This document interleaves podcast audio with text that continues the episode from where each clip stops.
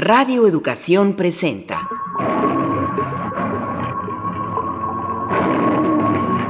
Imaginarios sonoros.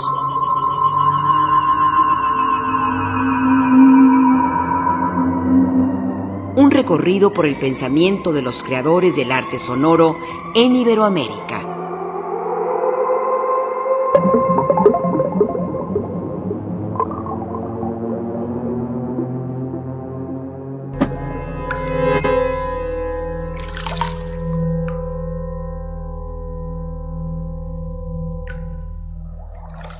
La madrugada llega en la Ciudad de México y junto con ella llega el momento adecuado para entrar a la zona del arte sonoro. Nosotros somos una comunidad de escuchas y queremos que tú formes parte de ella. Te encuentres donde te encuentres. La magia de las redes sociales nos acerca. Estamos en Facebook como Imaginarios Sonoros. Síguenos en Twitter en arroba imaginasonoros o bien por correo electrónico imaginarios sonoros arroba radioeducación.edu.mx. Esperamos tus comentarios, dudas y opiniones. Conviértete en parte de nuestra comunidad de escuchas y creadores de arte sonoro. El recorrido acústico de esta emisión estará a cargo de uno de los precursores y más destacados creadores de arte sonoro en México, su trabajo es muy vasto y ha incidido no solo en el arte sonoro, sino también en el campo de la música electroacústica y la instalación sonora, entre otras. Quédate con nosotros y descubre a Manuel Rocha Iturbide.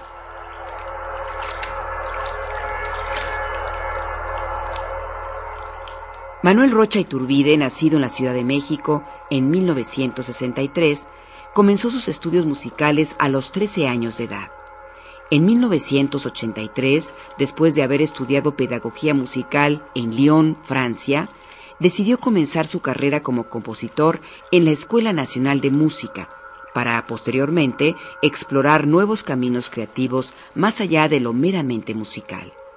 Como resultado de esta experimentación con otras disciplinas, en 1988 comienza a usar video en sus obras y en 1989 realiza su primera escultura sonora en la exposición 14 artistas alrededor de Joseph Beuys en la Ciudad de México, al lado de destacados artistas mexicanos de su generación como Gabriel Orozco.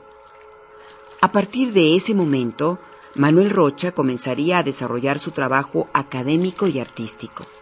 En 1991 viajó a Francia para estudiar y trabajar en el Instituto de Investigación y Coordinación Acústico-Musical, donde realizó su tesis doctoral sobre la síntesis granular y la mecánica cuántica en relación con el sonido.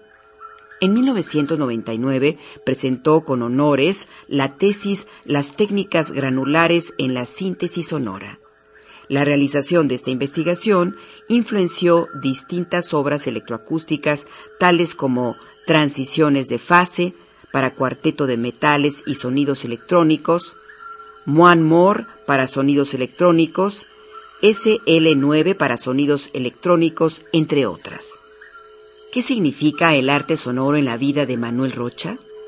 ¿Cuándo y cómo fue el primer acercamiento que tuvo con el arte sonoro y la música electroacústica?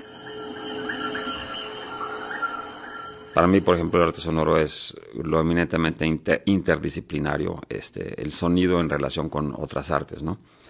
Entonces, este, pues de acuerdo a, a mi definición, la mía propia, creo que pues ha sido una manera de, de no estar siempre metido en un solo gremio y en una sola actividad, como sería estar escribiendo notas de música en un papel, por ejemplo, ¿no? que es mi formación es como compositor, la principal. Pero luego uno va a otras áreas y es ahí en donde, en donde te empiezas a enriquecer saliendo a grabar paisajes sonoros, este, haciendo instalaciones en espacios muy interesantes, instalaciones sonoras o esculturas sonoras eh, creo que me ha enriquecido muchísimo de poder estar eh, incursionando en distintos campos a partir del, sonido como, como eje, ¿no? Sí, eh, mi primera experiencia fue pues muy autodidacta porque cuando yo estaba chavo, este, habían gentes que ya estaban haciendo cosas muy en activo como Rusek y Vicente Rojo Cama. Los vi incluso en la Escuela Nacional de Música en el 85, en un concierto que me pareció muy interesante. Pero pues no era difícil acercarse y, oye, pues enseñamos a usar un sintetizador o esto, ¿no? Este, no era, no había con quién realmente acudir para, para aprender. Entonces yo realmente empecé con una grabadora de cassettes de cuatro canales que me compré y ahí es donde empecé a grabar cosas y ahí y gracias a esa grabadora hice mi primera obra que ahora que oigo la música podría ser música electroacústica, pues en la época yo no sabía que era la música electroacústica, o sea, bueno, sabía que había habido música concreta y eso, pero no sabía casi nada. Fue ahí en mediados de los ochentas donde, donde empecé a, y hacer también cosas de intermedia con una pieza que hice para violonchelo y piano y luego le puse tres proyectos de transparencias y, y deconstruí una imagen de Edward Weston de unas dunas de un desierto. Me ayudó a Emanuel Lubezki, que ahora es renombrado fotógrafo de cine mexicano, que era mi cuate, y este, y pues nos echamos ahí un, ya una hora de arte sonoro, no sin saber que era arte sonoro. Entonces, este, luego, pues sí, me fui, cuando regresé de, de estudiar electroacústica en París, el doctorado de música por computadora súper sofisticado, teoría cuántica y el sonido. Y, cuando regresé, pues no era conocido como compositor, este, y casi no había electroacústica, no había encargos y cosas de esas, entonces me dediqué más al arte sonoro porque Guillermo Santamarina, que es como mi mentor en el, mundo del arte, me empezó a invitar a hacer cosas en el mundo del arte y empecé a desarrollar muchísimas cosas para el arte sonoro.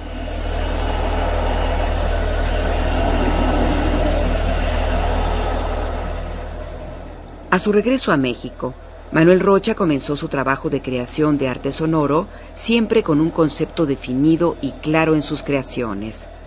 Su primera obra importante fue Pink Roll, exhibida en la Bienal de Sydney en 1998.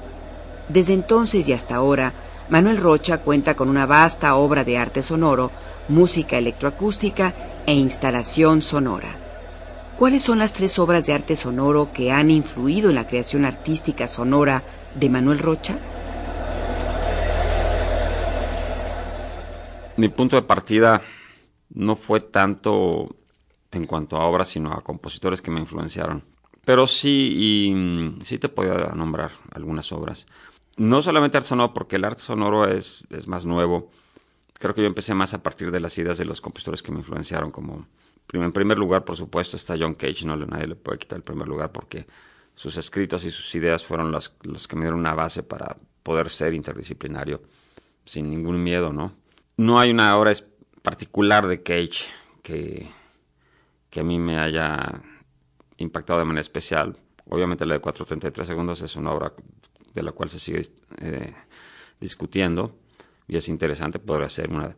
Eh, Shinakis fue el siguiente compositor que fue muy importante, sobre todo cuando estuvo en París toda la idea de la estocástica y es muy orgánica su, su, composición, muy interesante. Por supuesto está su obra famosísima, la primera que hizo y que rompió con el paradigma de la música serial integral y la música hecha siempre a partir de frecuencias que se, se llamaba este, Metástasis.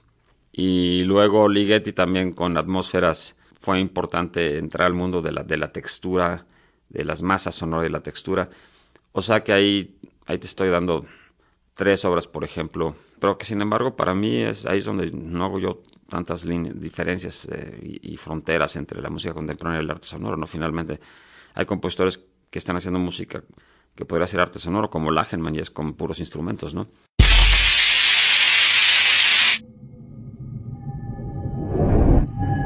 Todo lo que imaginas del arte sonoro en las redes sociales. Visítanos en Facebook, Imaginarios Sonoros y en Twitter, arroba Imagina Sonoros, donde encontrarás información, sonidos y podrás contactar a los creadores del arte sonoro de Iberoamérica. Únete a nuestra comunidad. El trabajo de Manuel Rocha ha estado relacionado con el arte sonoro y con la música electroacústica, teniendo importantes encargos en ambos campos y participando en múltiples proyectos colectivos. Las técnicas que utiliza y los conceptos en los que se basa han hecho única a su producción sonora. ¿Cuáles son los principales conceptos y técnicas que utiliza en su producción sonora? Me gusta mucho la idea de, desdoblar los objetos, este, objetos, tanto el objeto sonoro como el objeto físico de una instalación. O sea, una, ¿qué tanto podemos hablar de un objeto, del objeto bicicleta, si la bicicleta está tirada en el piso y siempre están tiradas y las abandonan, entonces, ¿qué pasa con, con el origen del objeto que es un, un vehículo energético que crea negentropía, entropía negativa, pero en el momento en que está muerto tirado ya nunca nadie lo utiliza, se vuelve entrópico, ¿no? La entropía es cuando un ente, un organismo, ya no tiene capacidad para producir energía. No tiene que ser una persona. Este, nosotros somos antientrópicos porque estamos constantemente creando energía. Eh, pero una piedra que, que, por ejemplo, que está al borde de un precipicio, este, es negentrópica, no es entrópica, pero en el momento en que la piedra cae por el precipicio y ya está hasta abajo, este, ya no tiene posibilidad de, caer y de producir energía, ya se va a quedar ahí. Entonces caería en un estado de entropía, ¿no? En una especie de estancamiento de... Este, y bueno, así hay conceptos de ese tipo eh, y muchas cosas que tienen que ver con, con la ciencia, con fenómenos de la naturaleza.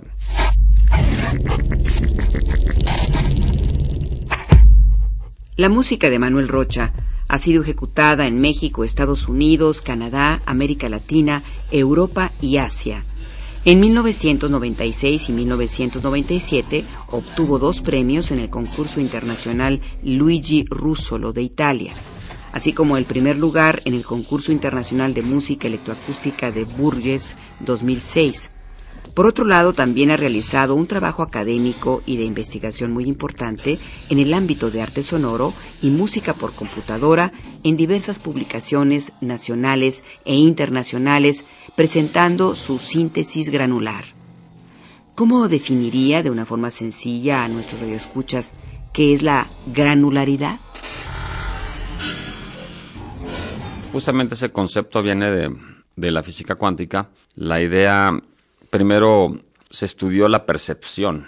No le llamaban granular, le llamaban percepción eh, cuántica. De, lo cuántico significa que tú todo lo puedes medir en cantidades, este, aunque sean minúsculas, pero hay una cantidad limitada, ¿no? Incluso la percepción. O sea, Abraham Moles hablaba de 340 mil elementos distintos y a partir de ahí pueden haber miles, millones de combinaciones, pero, pero la cantidad de cuantos sonoros que podemos percibir eran limitados.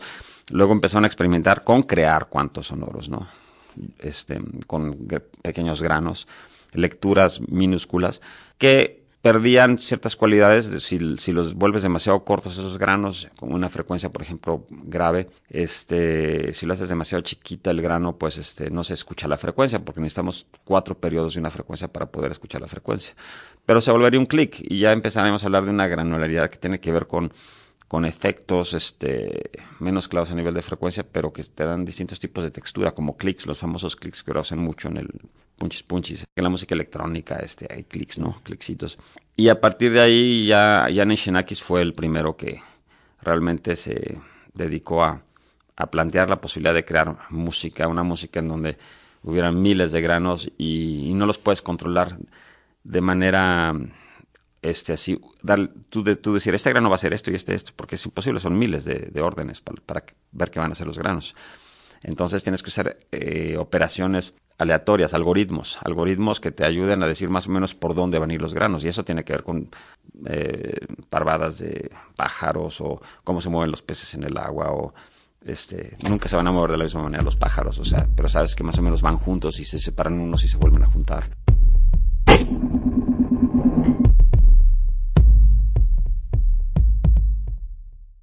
Dentro de la escena del arte sonoro en México, sin duda alguna, Manuel Rocha Iturbide es una de las figuras contemporáneas más destacadas y prolíficas. Ha participado en exposiciones colectivas en la Galería Crucel de París, Francia, la Bienal de Sydney, Japón, Tokio, así como en el Museo de Bellas Artes en Venezuela y en San Sebastián, España. Pero para llegar hasta estos lugares, todas sus obras han llevado un interesante proceso creativo. ¿Cuál es el proceso para la creación de arte sonoro de Manuel Rocha? Pues ahí varía mucho eh, del tipo de obra que, estoy haciendo, ¿no? Este, no tienen, es muy distinto hacer una composición para dos instrumentos como la que hice hace un año que, que una escultura instalación de carácter conceptual que acabo de hacer también, en donde por cierto gané un premio en la Feria de Arte en Maco, con esta pieza que era una guitarra eh, roja, eléctrica, suspendida y tensada con sus propias cuerdas. Las cuerdas entraban por la guitarra, pero eran más largas, eran cuerdas de acero que se usan para hacer cuerdas de piano y tensadas, entonces ahí no, no había ningún sonido, más que una, una partitura escrita, unas frases que invitaban al, al público a, atreverse a romper con su silencio y con su estatismo, ¿no? Entonces, por ejemplo, ahí es algo totalmente conceptual y el sonido depende de la, de la gente y, y entonces yo estoy a la gente a que si es que se animan a tocar la, una de las cuerdas, que no toquen otra cuerda hasta que casi ha dejado de sonar. Y esa indicación es, es una indicación para que se metan adentro del sonido y aprendan a escuchar, porque el problema es que la gente no, no sabe escuchar.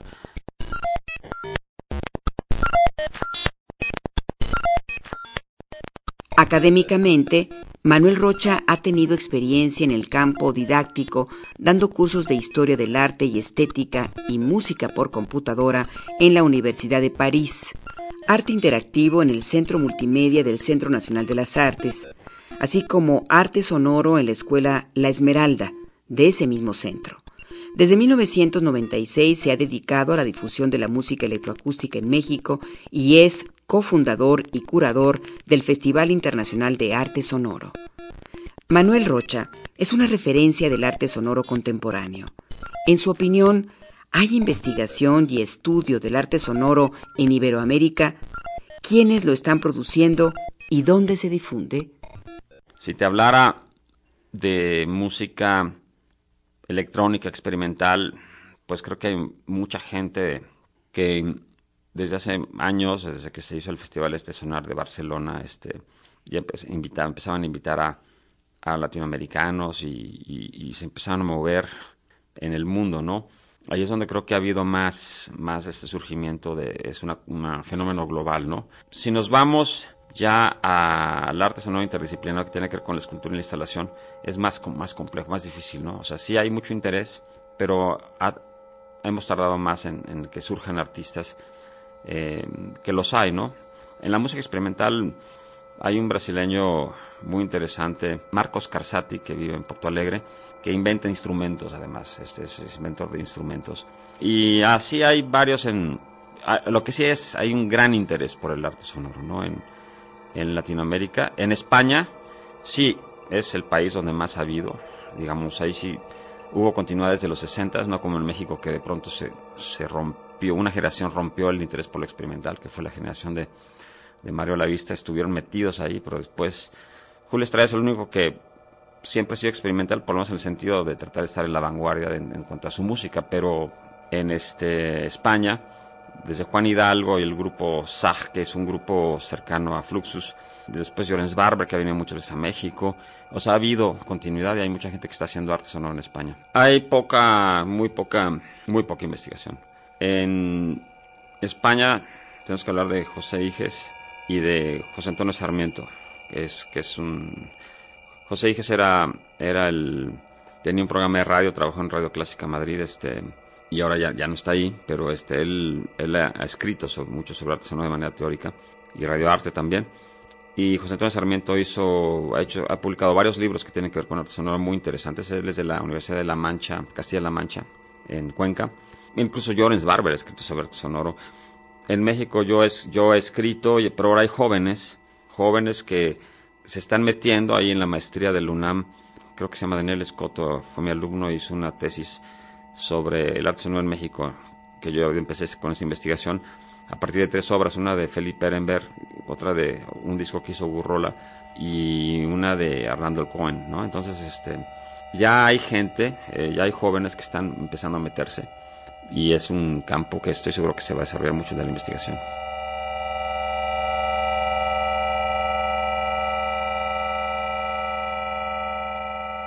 Imaginarios Sonoros está en las redes sociales. Facebook, Imaginarios Sonoros.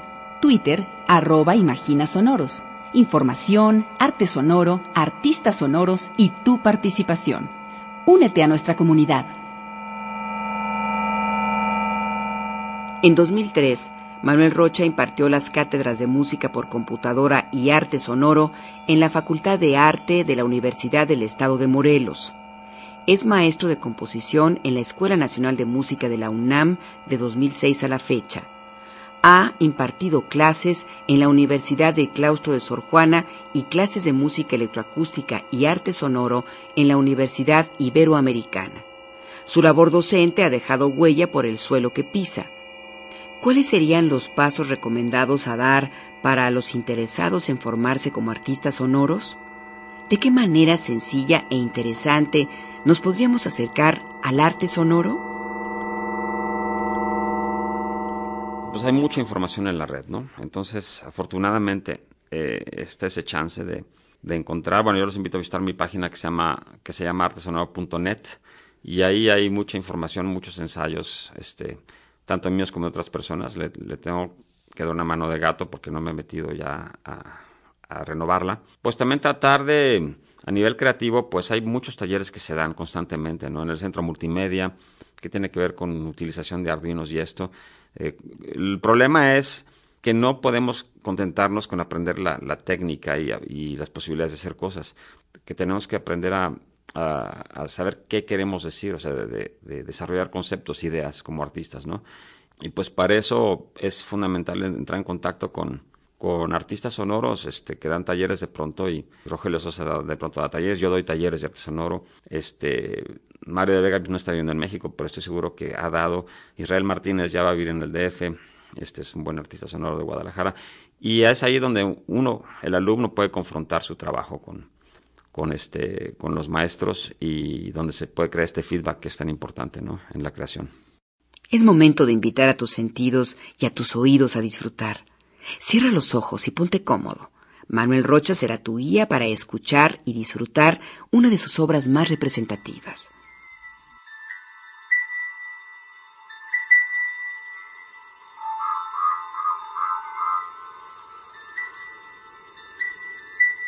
Para empezar, me gustaría invitar a la gente a, que sea más atenta en su escucha, que de pronto digan dentro de la casa o afuera, voy a escuchar durante 5 o 10 minutos y voy a tratar de, darle a esa escucha de ese paisaje sonoro un carácter estético, ¿no? Justamente por eso hice una obra que se llama Casi Nada, que es una obra que era más a manera de instalación en el eh, MOAC y es un paisaje sonoro virtual, es decir, creado a partir de otros paisajes sonoros inventado, digamos, incluso donde hay instrumentos eh, hay una, una, flauta de pronto que se escucha por ahí o algunas campanas en la India, pero que se vuelven como personajes de esos paisajes, ¿no? Son, son paisajes sonoros híbridos. Entonces yo los invitaría a que escuchen este paisaje sonoro imaginario, ¿no? Que se llama Casi Nada.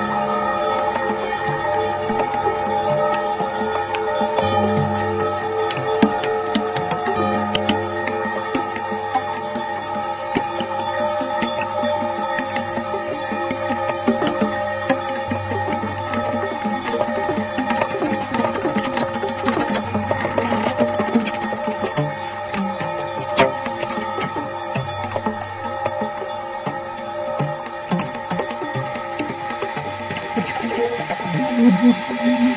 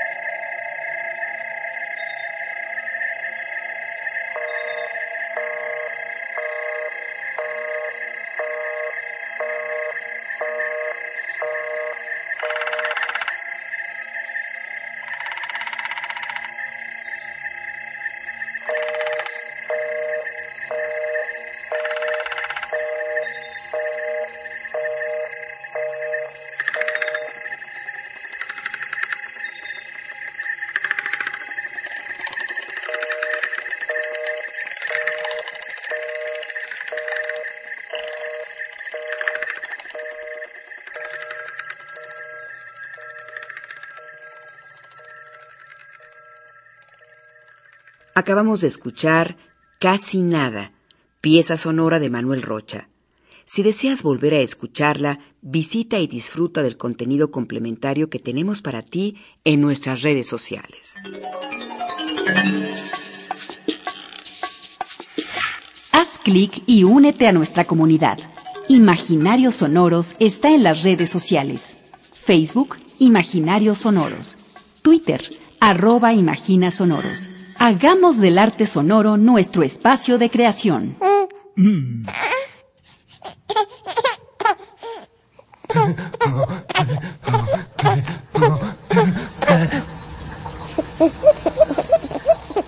El recorrido de esta emisión dedicada al arte sonoro ha llegado a su final. Si tienes alguna duda, comentario u opinión al respecto, puedes contactarnos a través de nuestros medios electrónicos. Si te interesa volver a escuchar el programa completo, entra a la página de Radio Educación www.radioeducacion.edu.mx y haz clic en el micrositio de Imaginarios Sonoros para descargar el podcast.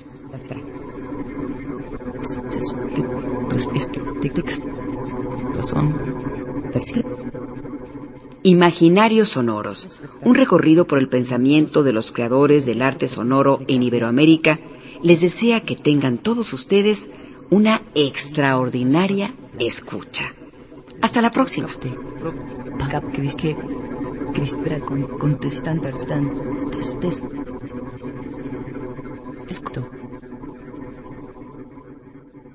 Radio Educación presentó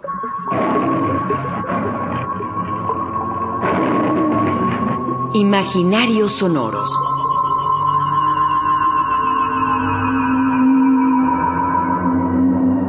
Un recorrido por el pensamiento de los creadores del arte sonoro en Iberoamérica.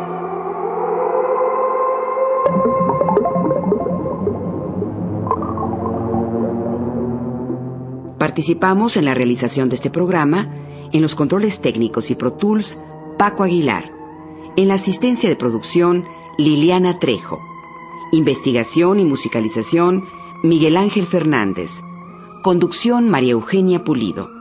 Coordinación, Perla Olivia Rodríguez. Guión y producción, Anabela Solano.